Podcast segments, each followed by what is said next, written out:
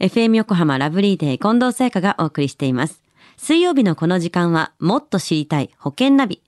生命保険の見直しやお金の上手な使い方について保険のプロに伺っています。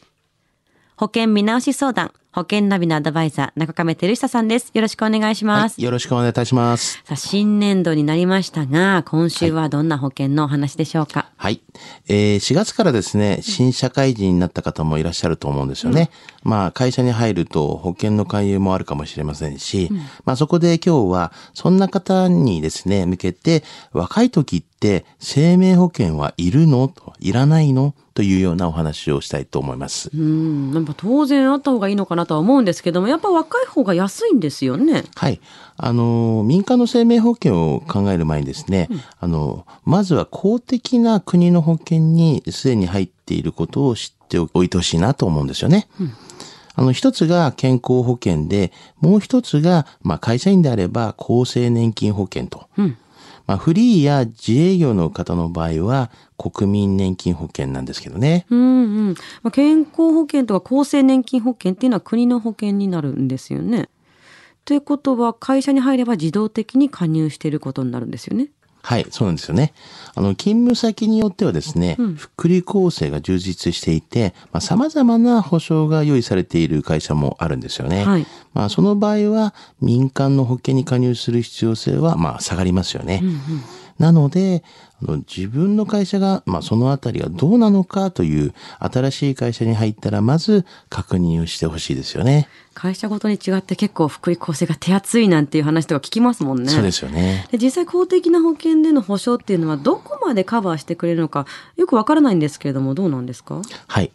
あの、例えばなんですけども、うん、まあ、健康保険の、あの、高額療養費制度ではですね、はい、まあ、1ヶ月の医療費について、加入者の負担に上限が設けられてるんですよね。はい、まあ、例えば、月収が26万円以下の場合は、あの5万7600円と、まあ、手術を受けた、まあ、入院とかしたりですね、はい、数十万円の医療費がかかった場合でも、6万円未満の持ち出しで済むという形になるんですよね。なるほど。まあ、月収に基づいて決まった額があるんですね。そうなんですよね。健康保険でその他に付け加えることっていうのはありますか？はい。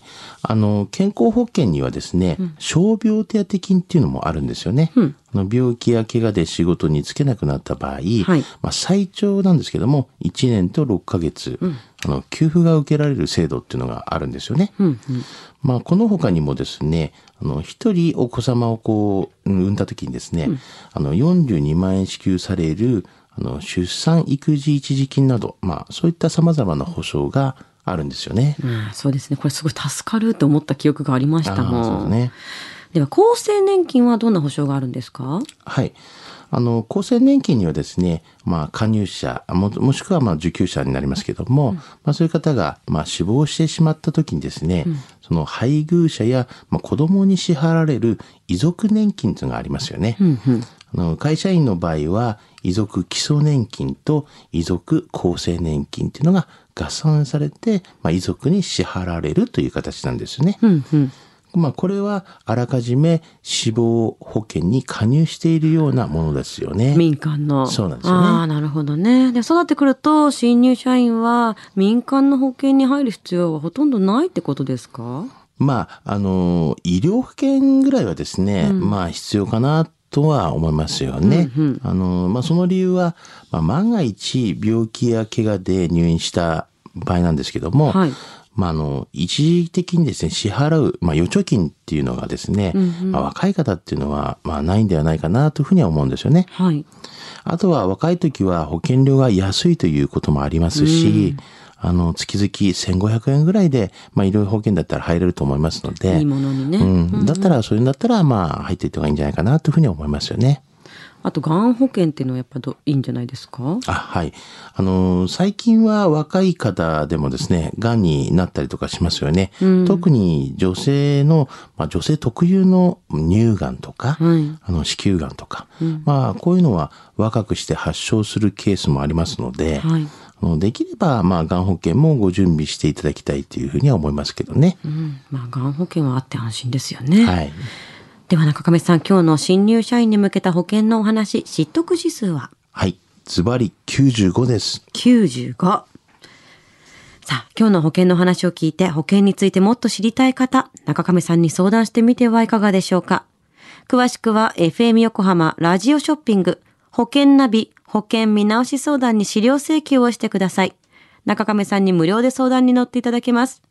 お問い合わせは電話番号045-224-1230 045-224-1230または FM 横浜のホームページのラジオショッピングからどうぞ。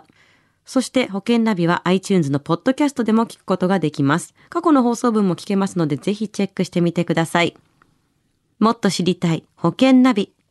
保険見直し相談、保険ナビのアドバイザー、中亀照久さんでした。ありがとうございました。はい、ありがとうございました。